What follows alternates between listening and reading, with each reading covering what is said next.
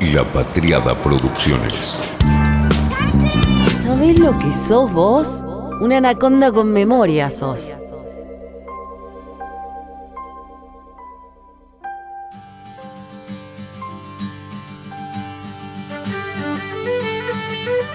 En general, los episodios de Anaconda Whisky, a diferencia de los Anaconda Sobria, como les dice Dihuela, son un poquito más cortos.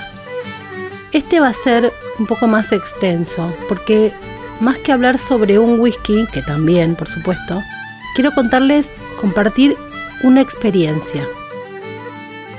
Fue en el verano de este año, en una cata titulada Robert Burns, justamente porque mm, de lo que participamos era de los whiskies de Arran, Robert Burns, pero más que nada de la ceremonia, de la celebración de este poeta, héroe e ícono de Escocia. El encuentro fue en el Museo del Whisky y a cargo del mejor maestro de ceremonias, Juan Carlos Boucher. Boucher es embajador del Museo del Whisky, lo hemos entrevistado y mencionado varias veces en nuestros episodios de Anaconda Whisky. Lleva muchísimos años en el mundo del whisky, más de 20.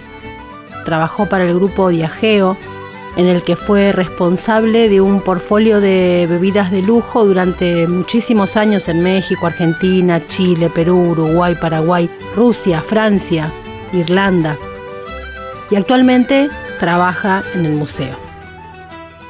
Esa noche hablamos del gran poeta escocés, un gran poeta romántico, Robert Burns. Como decía Juan Carlos, para los amigos, Bobby. Así que lo que les voy a contar es 99,9% lo que dijo Juan Carlos en esta exposición hermosa. Se me ocurrió compartirlo porque fue tan linda la experiencia y tan para poquitos que quizá desde acá podíamos amplificar el placer de lo que sucede con el poeta, con el whisky y con este maravilloso maestro de ceremonias. Explicaba Boucher que la cata justamente es de los whiskies de la destilería Arran, porque es esa la que produce el blend llamado Robert Burns y es la única destilería que tiene la potestad de usar la imagen del poeta.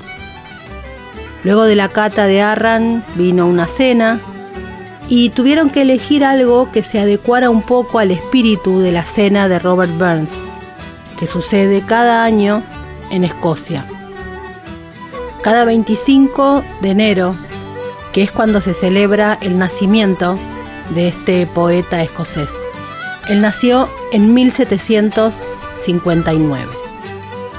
Cada año entonces se reúnen y comen haggis, que es la comida típica de los escoceses, pero lo que explicaba Boucher es que es una barrera enorme entre esa comida y el resto de las culturas, sobre todo por el clima tan cálido que tenemos en Argentina, pero además por el tipo de comida que es. En Escocia, pleno invierno, y además es una comida prácticamente incomible para quienes no tenemos que ver con esa cultura. Por eso incluso allá preparan un haggis que es para turistas, porque el original es el estómago de un cordero o de una oveja que se llena de vísceras, nabos, papas, zanahorias y hortalizas y se cuece bajo tierra.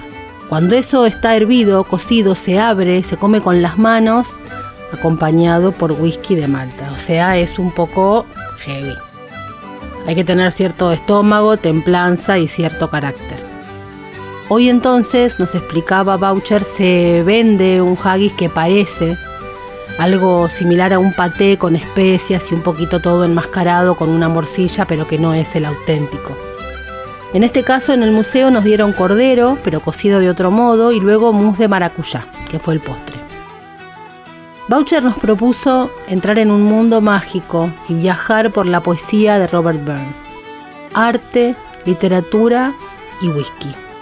Y todo esto con la canción más famosa de Robert Burns, interpretada por Rod Stewart. Es una canción que seguramente has cantado en algún momento de tu vida y muy probablemente también no sabías que era de Robert Burns. Old Lang Syne, aquellos viejos tiempos, se llama.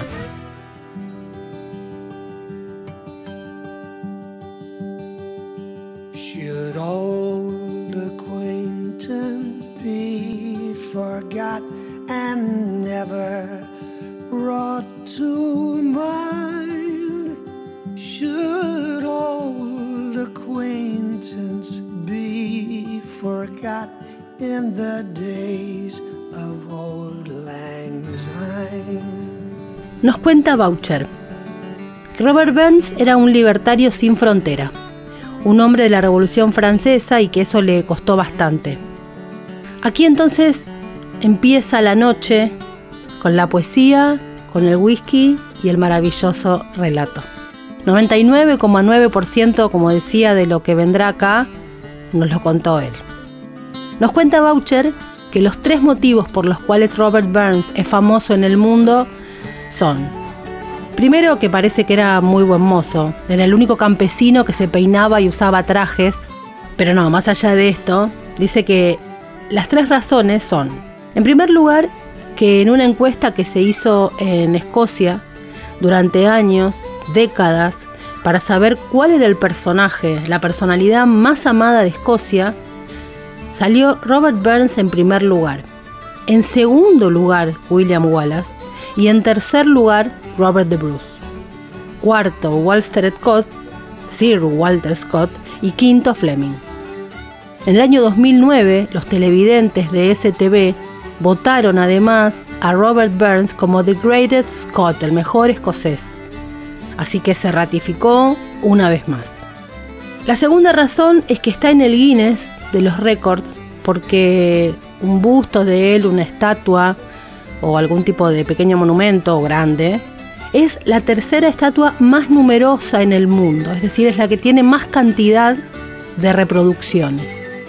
Primero está la reina Victoria, segundo Cristóbal Colón y tercero Robert Burns.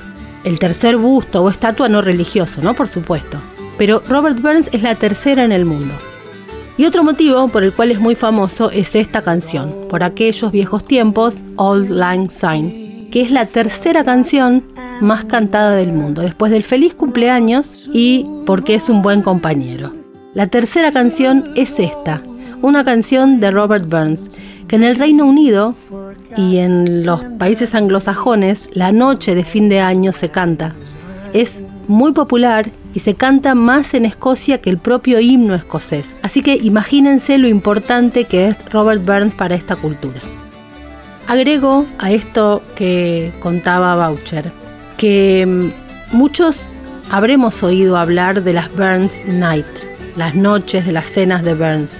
Pero lo que seguramente no sabíamos es que además de todo esto, uno, la leyenda de la música estadounidense Bob Dylan reveló que la canción de Burns de 1794, A Red Rose, es su fuente de mayor inspiración creativa. 2.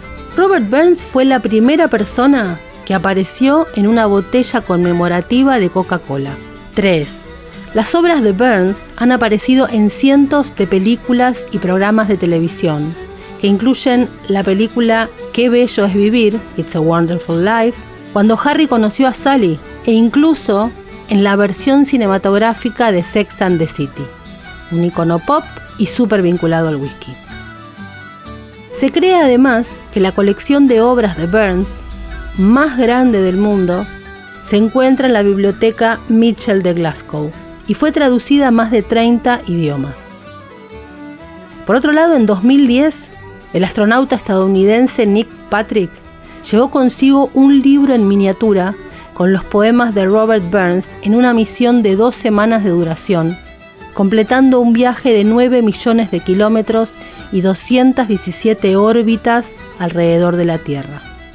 El cráneo de Burns fue medido cuando su cuerpo fue exhumado en 1815 para trasladarlo al nuevo mausoleo de Dumfries y se descubrió que era superior al promedio.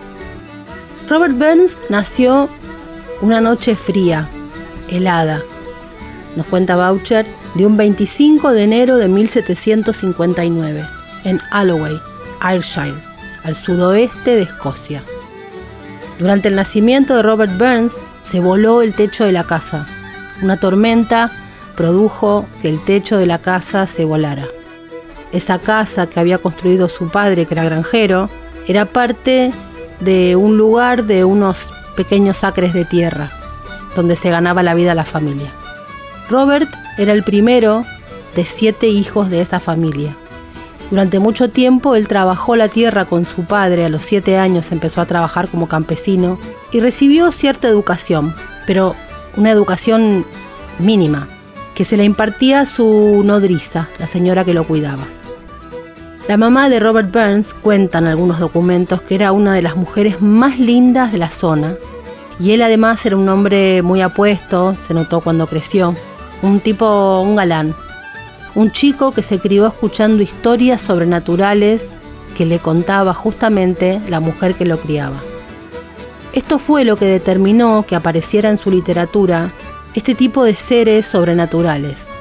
Tan importante fue para él y tanto sello dejó en los demás lo que él escribió, que el propio Michael Jackson, el cantante, la estrella, era fanático de Robert Burns y en su video thriller aparecen estos seres que Robert Burns dejó en su literatura. Junto a su amigo David Guest, Michael Jackson graba un álbum incluso donde pone música a los poemas de Burns. Si viste el video de thriller, que obviamente lo viste, vas a ver que algunos de los personajes son de las historias de Robert Burns. Burns incluso, la relación que tiene con Estados Unidos, es que fue el poeta elegido en la independencia de los Estados Unidos en 1776. Fue elegido también como un poeta nacional de esa tierra. Así que nos sigue contando Boucher, tenemos un muchacho campesino, autodidacta, que fue el precursor del romanticismo en Escocia. A los 15 años empezó a padecer reuma por el trabajo duro del campo y eso fue lo que determinó que a sus 37 años nada más muriese de una fiebre reumática. Cuando empezó a escribir tenía tan solo 14 años y escribía porque quería ganarse a las chicas. En realidad era eso, le gustaban las mujeres, mucho, demasiado. Disfrutaba del nihilismo del amor, de la poesía, era un seductor. Y era el único, decían, que se peinaba y usaba ropa elegante en esa zona a pesar de ser un trabajador del campo. En una cosecha fue que conoció a una chica muy linda, dicen, cuentan, de 14 años. Se enamoró y por ella escribió su primer poema. Ella cantaba, tarareaba una melodía, una antigua melodía escocesa, y él entonces decide seducirla escribiendo una letra para esa melodía. Inventó una letra y a partir de ese momento ambos empezaron a cantar esa melodía que Bobby inventó.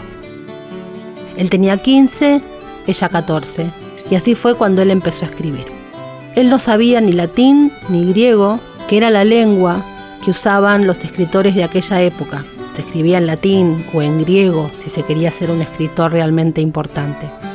Pero Burns no sabía ni latín ni griego, por eso escribía en su lengua nativa, el Scottish. Y eso de alguna manera generó cercanía con el pueblo, con los campesinos que lo entendían, alguien que hablaba su idioma y que decía cosas bellas, traía belleza y poesía a la dureza de la tarea del campo. Encontrar belleza en algo tan duro, tan difícil, fue el gran mérito de Robert Burns.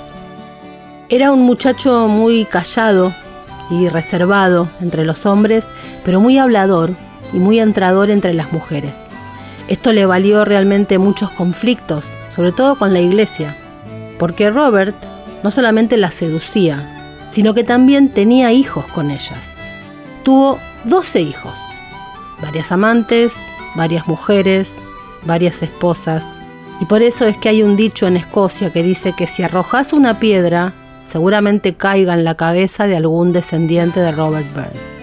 Actualmente en el mundo se dice que hay 900 personas que son descendientes de Robert Burns. Y uno muy famoso, el diseñador de ropa estadounidense Tommy Hilfiger. Lo ubican. Bueno, Tommy Hilfiger es descendiente de Robert Burns. Pero él no lo quiere contar mucho, no está muy orgulloso de su difunto familiar literario. En la revista Vogue, esto no lo dijo Boucher, lo cuento yo, que es donde chusmeo cosas a veces en la propia revista Vogue, salió lo siguiente. Es lo que me dicen los familiares, dijo Heilfiger. Tengo una tía que es fanática de rastrearlo. Nunca se discutió en mi casa, porque se decía que Robert Burns era un mujeriego y un borracho. Estaban avergonzados de que fuera pariente. Así que no nos dijeron nada hasta que fuimos grandes, en la adolescencia, otra vez un poco más. Los registros muestran que la bisabuela de la anciana tía de Heilfiger, Rose Kirby, era nieta del hermano de Burns, Gilbert. O sea que esto hace que el multimillonario sea tatara, tatara, tatara nieto de Ravi. Y resolver esto parece que para el creador de moda no fue tan sencillo y fue un gran dolor de cabeza. Nos contaba entonces Boucher que Burns Trabajó en el campo de su familia hasta los 15 años. Ahí ya padecía complicaciones en su físico, intentó hacer otras actividades en algunos momentos, incluso decidió viajar a Jamaica para trabajar ahí como contable de plantaciones, pero no tenía el dinero para el pasaje, así que se quedó en Escocia.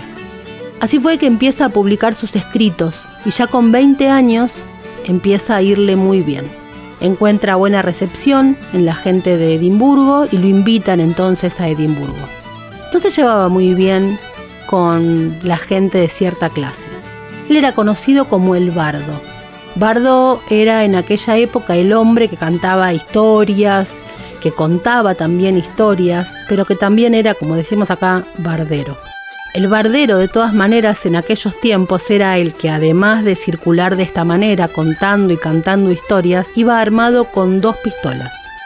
Y él ostentaba que era un joven de armas tomar, un pendenciero.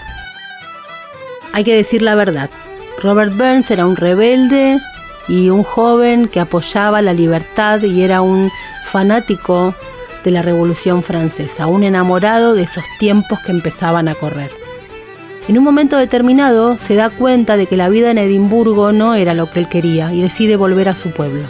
Allí vuelve a trabajar en los campos de su tío, pero su físico no se lo permitía, no podía seguir con las actividades del campo. Entonces empieza a trabajar como cobrador de impuestos. Trabaja como cobrador de impuestos de día y bebedor de noche. Y nos cuenta Boucher que ese trabajo era, para él, para ganar dinero, pero además para alertar a los contrabandistas, que eran todos amigos de él. Entonces la idea de él era saber por dónde venían los controles para avisarles a los contrabandistas, sobre todo a los contrabandistas de alcohol. Él era muy afecto al buen whisky, decía que nunca se negaba a un buen whisky y el whisky nunca se le negó a Robert Burns. Era un casi adicto al agua de vida tomaba el auténtico whisky escocés. En aquellos tiempos, en aquella época, el whisky se producía ilegalmente porque los ingleses en 1707 intentan cobrar un impuesto a todo aquel que lo produjera y así fue como Robert Burns en aquella época estaba del lado de los contrabandistas de alcohol. Una vez capturó un barco de piratas que estaba en la costa de Escocia se organizó con un grupo de hombres que lo acompañaron y capturaron un barco. Subieron y sojuzgaron a toda la tripulación y hasta al líder. Se quedó con el barco, agarró los cuatro cañones y los mandó a Francia para apoyar a la Revolución Francesa con una carta escrita por él. Los ingleses interceptaron ese barco en el Canal de la Mancha y Robert Burns fue preso. Un año preso estuvo. Eso terminó marcándolo mucho. Él ya padecía ciertas depresiones y cierta dependencia con el alcohol, con las mujeres, y su lugar de poeta y el encierro y ese año en la cárcel hicieron que su espíritu declinara mucho. Su porte tan elegante fue perdiéndose y ese aire de melancolía que exhalaba y provocaba tanta admiración por las mujeres también se fue perdiendo. Cuando sale de la cárcel ya parecía un hombre de 70 años y se la pasó en las tabernas bebiendo alcohol y ya prácticamente deprimido, muere un 21 de julio de 1796 a los 37 años de edad. En ese instante, en el momento en que Robert Burns estaba muriendo, nacía su último hijo, Maxwell, el hijo número 12. Como todo poeta romántico, tenía que morir joven. Y hasta hay anécdotas que dicen que él dijo, para mis biógrafos en el futuro, el hecho de que yo haya nacido mientras se volaba el techo de mi casa era la mejor de las noticias, porque ¿cómo empezar a contar la historia de un poeta romántico si no es diciendo que se le voló el techo de su casa cuando estaba llegando a la tierra? La noche transcurría y Juan Carlos Boucher nos lleva al whisky Arran.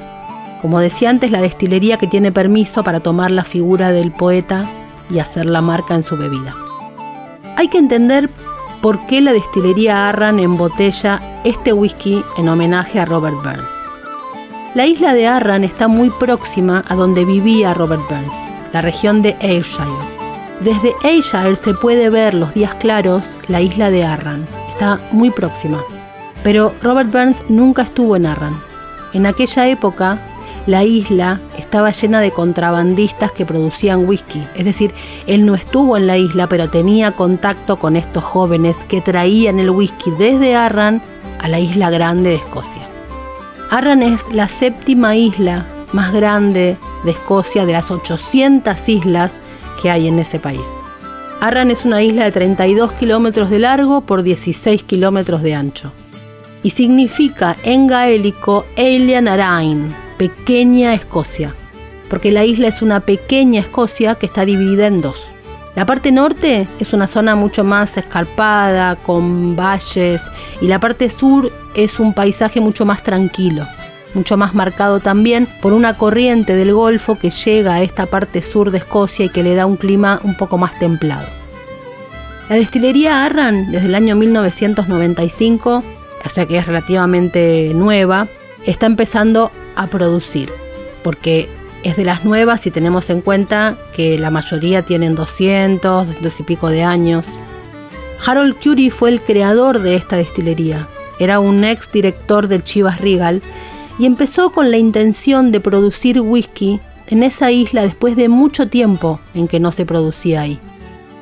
La última producción que había habido en Arran era del año 1837 Así que decide crear Arran de Locranza, una aldea que está al norte de la isla, utilizando el agua, la pureza del agua de esa isla. En esa isla, lo hemos contado en el episodio número 42 de Anaconda que le dedicamos específicamente a esta destilería. Esa isla, como decía, tiene restos del neolítico. Es una isla que tiene mucha riqueza. Ahí estuvo Hakun IV, el rey noruego vikingo y en esa isla estuvo Robert de Bruce, el gran rey escocés, es decir, es una isla que tiene y tuvo siempre visitantes célebres. Ahora entonces es que en esta pequeña isla se produce este whisky llamado Arran. La primera gota de Arran, nos cuenta Boucher, brotó del alambique de la destilería el 29 de junio a las 14.29 de 1995. Se puede buscar, nos dice Juan Carlos, en la página de la destilería. Ese 29 de junio a las 14.29 de 1995, el gran actor escocés Ewan McGregor dio el kick-off y el inicio de la producción de whisky de la destilería Arran. Dos meses después se inaugura oficialmente y dos años después llega la reina Isabel, la reina madre, a la destilería. Luego Arran ofrece dos barricas a William y a Harry, que hoy están en el almacén número uno de la destilería. Vamos a hablar entonces de este whisky que es la esencia de Robert Burns, porque forma parte de la mezcla de whisky que hay en la botella de Robert Burns. Arran 10 años, es decir, que durante 10 largos otoños descansó en una barrica que antes contuvo Bourbon. En Escocia, por tradición, el whisky descansa en barricas de roble blanco americano o barricas de roble rojo europeo. En este caso, para Arran 10 se utilizan barricas de roble blanco americano que antes, por supuesto, contuvieron bourbon. Los whiskies que produce Arran no son filtrados en frío, tienen todos 46 grados aproximadamente, no usan caramelo, es decir, que son whiskies naturales. Ellos consideran que tal cual sale de la barrica, aunque por supuesto le bajan el grado alcohólico, pero tal cual salen debe ser lo que se toma bajando la graduación. ¿Cuál es entonces el ADN de esta destilería?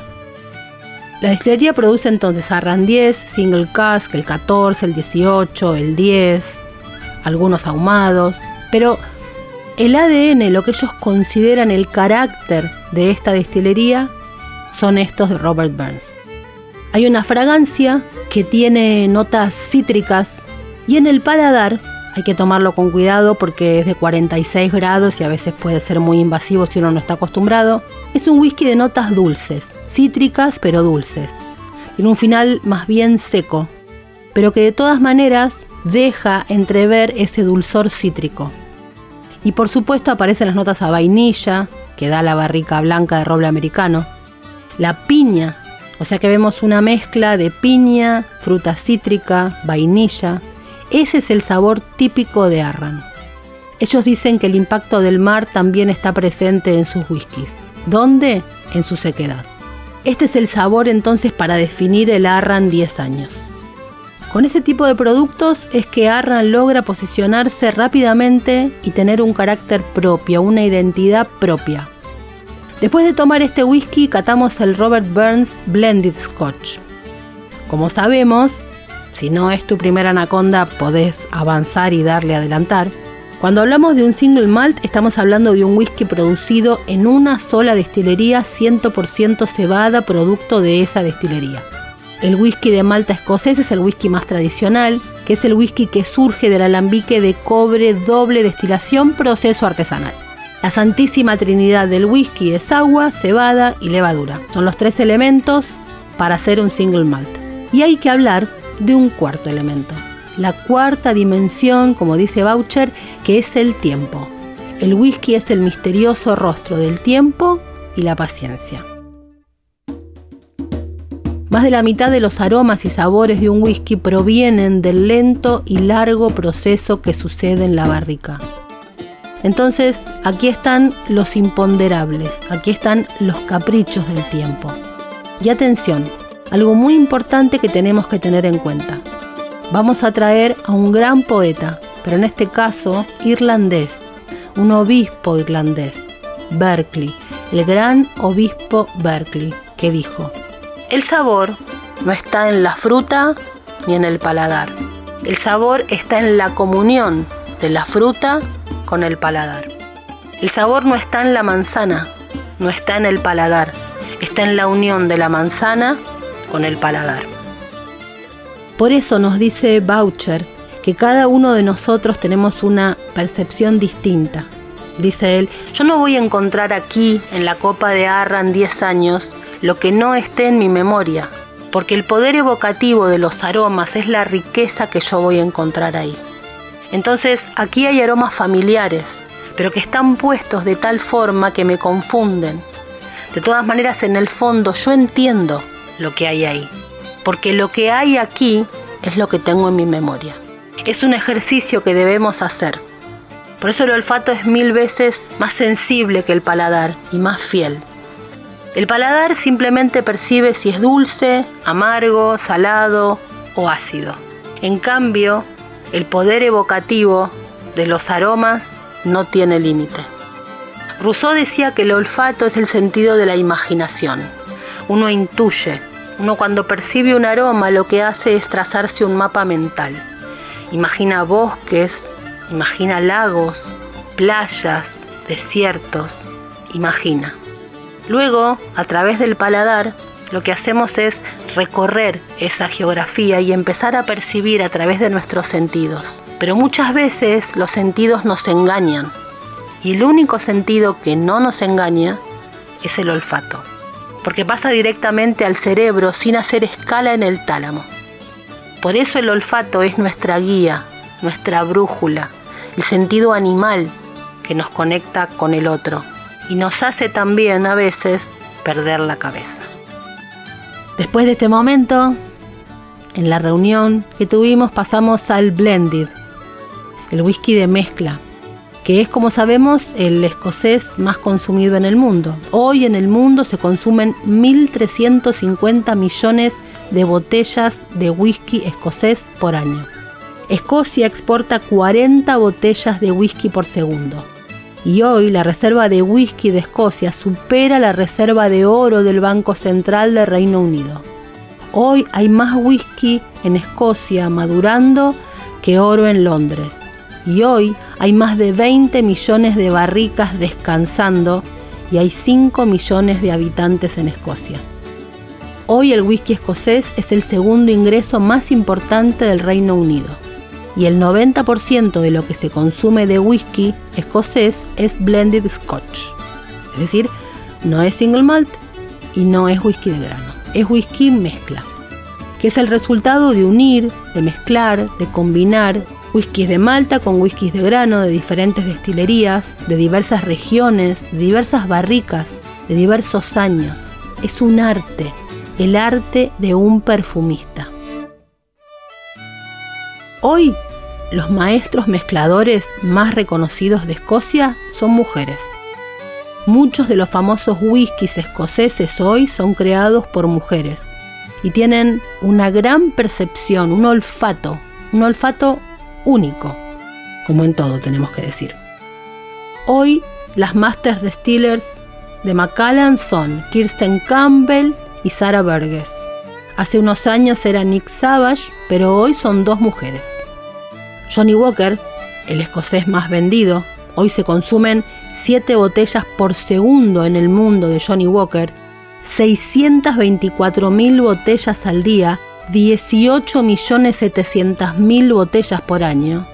Hoy, la Master Blender de Johnny Walker es una mujer. Era Jim Beveridge hasta hace poco, se jubiló en 2022, 21, por ahí, y luego asumió Emma Walker. Ella es la responsable de los whiskies de Johnny Walker. No tiene ningún tipo de relación familiar con los Walker, solamente comparten apellido. Pero también termina siendo mágico que se llame de esa manera.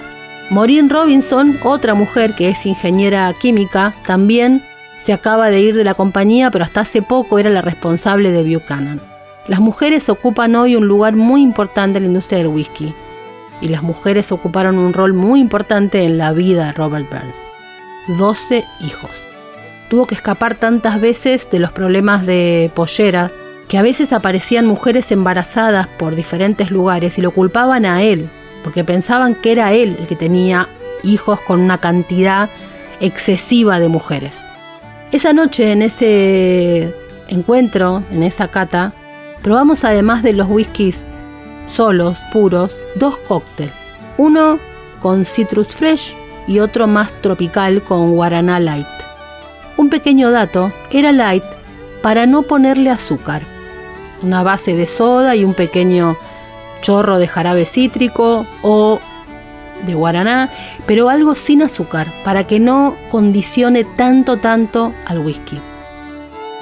En el blend empezamos a notar las notas a manzana pisada. El blend siempre es un whisky mucho más fácil de tomar. Arran abrió otra destilería en el sur de la isla llamada Lag, que era un whisky que se producía en la época del contrabando, en la época de Robert Burns. Se producía la con whisky ahumado, muy potente, muy ahumado. Que los whiskies de Arran no son así, salvo el Macri Moore, pero no tienen ese tipo de sabor. Así que hicieron este especial para Robert Burns. Burns tiene un poema, este, Una rosa roja, que habla del amor puro, de la pureza del amor. Otro lindo poema de Robert Burns es El epitafio de un bardo, precisamente hablando de él. Él dejó una huella, fue un precursor del romanticismo, vino después Walter Scott, otro poeta romántico, pero Burns fue el precursor. Un joven que ni siquiera tenía una gran cultura, ni muy desarrollada, era un granjero, un campesino, pero muy sensible, le inspiraba la belleza, el amor, era auténtico y era genuino y por eso tal vez trascendió. Narraba con los elementos que tenía, no era pretencioso, ni artificioso, ni barroco, era simple y usaba la lengua de sus compatriotas. En el medio de la charla le pregunté a Boucher si Burns era masón, porque tenía entendido que era así. Y me dijo que sí, pero que se supo después. Contó Boucher, dice, ustedes saben que los movimientos masones nacen en el Reino Unido o en Francia. La masonería es consecuencia también de los caballeros del templo, de la orden del templo, de los templarios. Eran caballeros que rescataron elementos sagrados y como eran perseguidos en Europa, se iban al Reino Unido. El Reino Unido era en aquella época un lugar menos reglado, más libre. Se dice que en Escocia hay mucho de esto, de la masonería, de esta masonería inglesa y francesa también. Le digo, te pregunto también lo de la masonería, porque siempre me impactó que la palabra masón quisiera decir albañil. Entonces le pregunté cómo lo relacionaba eso él con Burns. Y me contó que la mayoría comienza en el gremio de los albañiles en Europa. Ese era el símbolo de la masonería. El compás, la escuadra y la G de Dios. El compás, los límites del ser humano, la escuadra, la rectitud y la G de Dios de God, Dios, la iluminación. Nosotros construyendo parte de la divinidad. Nosotros somos Dios. Dios está en nosotros. Dios no es alguien a quien pedirle lo que uno quiere, sino la materia prima con la que construir lo que uno quiere. Dios está en cada uno de nosotros. Los masones eran librepensadores y Burns seguía esta filosofía. En un momento de la cena, alguien pide otra copa y dice Boucher, aquí me están pidiendo otra copa, como dijo el gran poeta escocés, porque estamos hablando de poesía. Stevenson dijo, cuando yo bebo whisky soy otro hombre, por lo tanto quiero otra copa para ese otro hombre. Uno es poco, dos es demasiado, tres no son suficientes.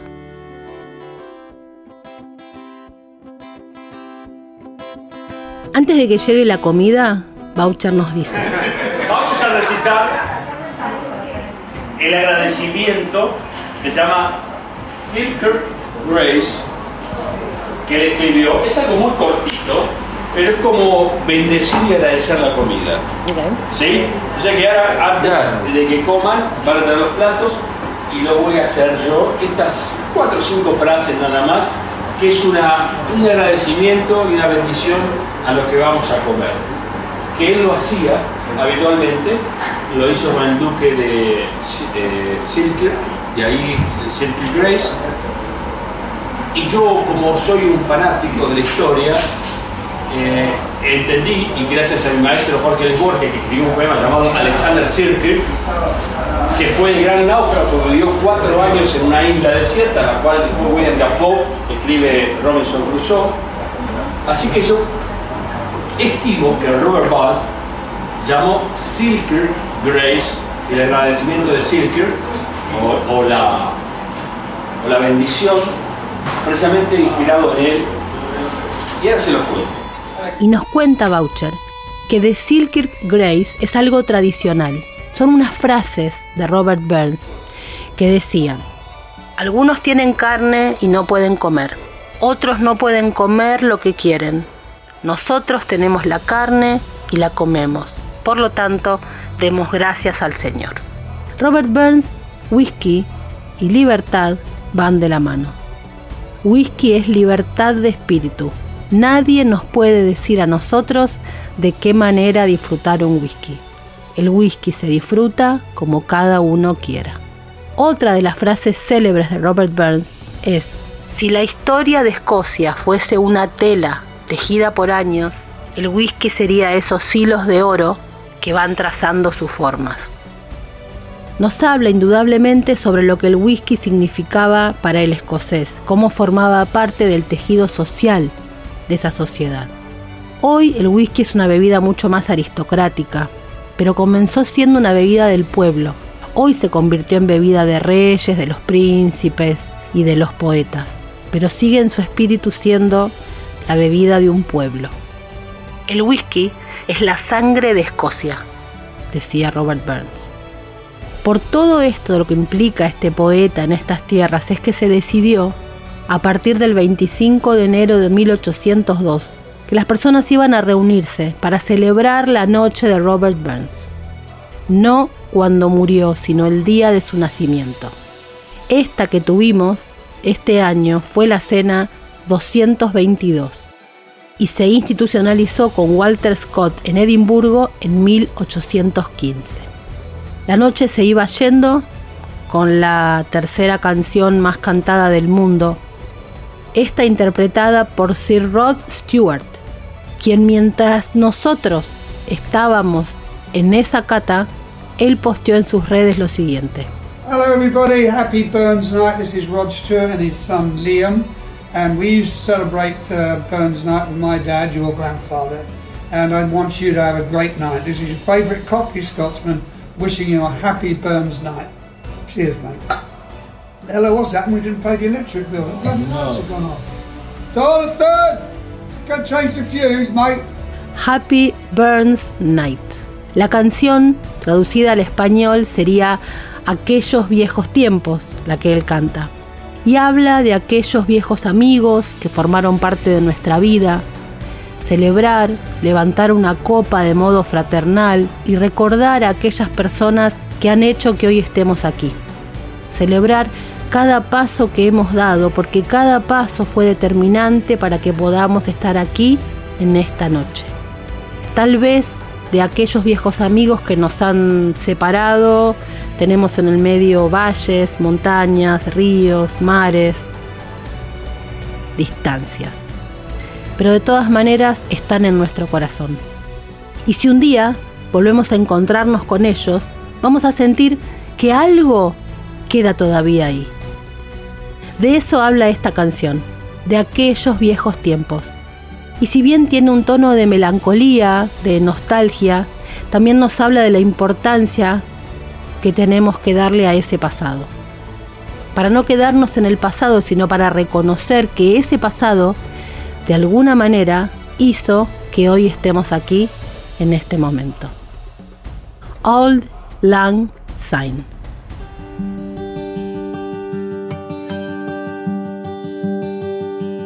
Should old acquaintance be forgot and never brought to mind? Should old acquaintance be forgot in the days of old Lang Syne? Far old Lang Syne, my dear, far old Lang Syne, we'll drink a cup of kindness yet for the sake of old Lang Syne. And surely